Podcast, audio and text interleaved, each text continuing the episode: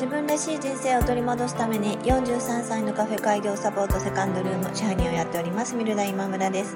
このチャンネルはカフェをやりたいという夢を25年間温め続けた私が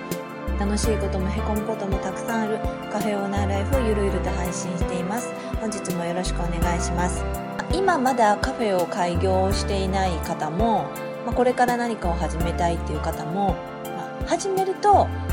意外と一番最初の反則ツールとしてやろうかなと思うのがチラシだと思うんですね。で私もこれまでに何個もチラシを作ってきまして、えチラシのお勉強もしたことがあるんです。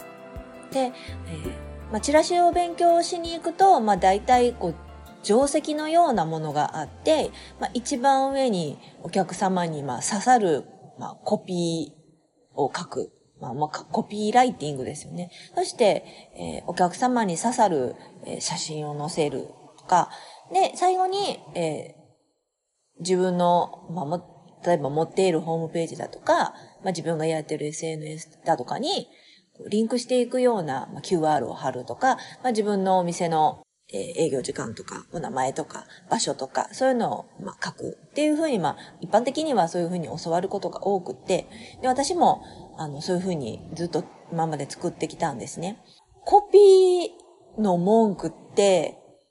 もうすごい迷うんですよ。ターゲットを決めてやれっても何度も何度も、あの、言われていて、もちろん私本当にそれが、あの、大事だなっていうふうに思ってるけど、ターゲットトの人に刺さる言葉をひねり出すのがすごく難しくって、一人で来られるお客さんってどんな悩みがあるんだろうとかいうふうに思った時に、なんかちょっと悶々としてるみたいなか、えー、人だったりとか、えー、ちょっと一人になって、こういうことを考えたりたい時とか、まあいろいろそのお客様の一人になりたいシチュエーションを考えて、まあコピーを今まで書いてたんですけど、もうそうそうなくなってきて、まあ、しかも、まあ、どのコピーが一番刺さるのかっていうのが、まあ、似たり寄ったりな感じだったんですね。今回はもうそのお客様がどんな悩みかどうかっていうよりも、自分が今どういうことをやってるかっていうのをストレートにシンプルに伝えた方がいいのかなと思って。と私のお店は、一人でリフレッシュするのに、えー、ぴったりなお店です。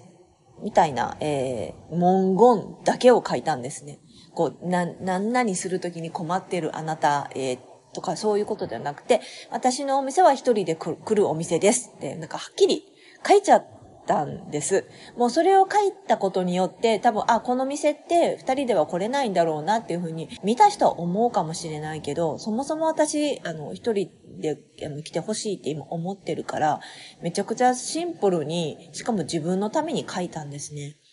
で、その、えチラシを、まあ、ある方に、の、まあ、お店に置いてほしいと思って、えっと、お願いしたんです。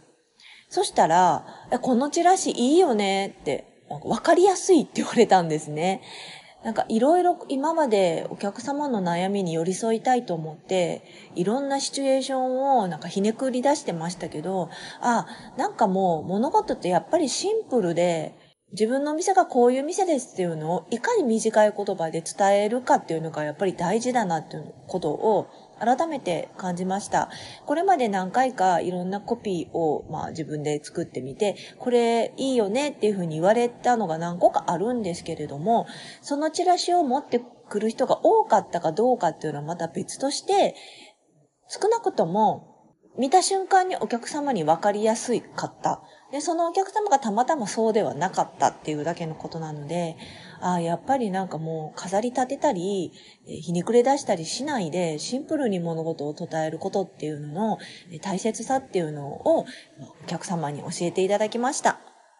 そのチラシを先週からまあポスティングをえ始めたんですけれどもえ、まあ、反応率がでどれぐらいのお客さんが来たとかいうその数値的なものももちろん大事だけれども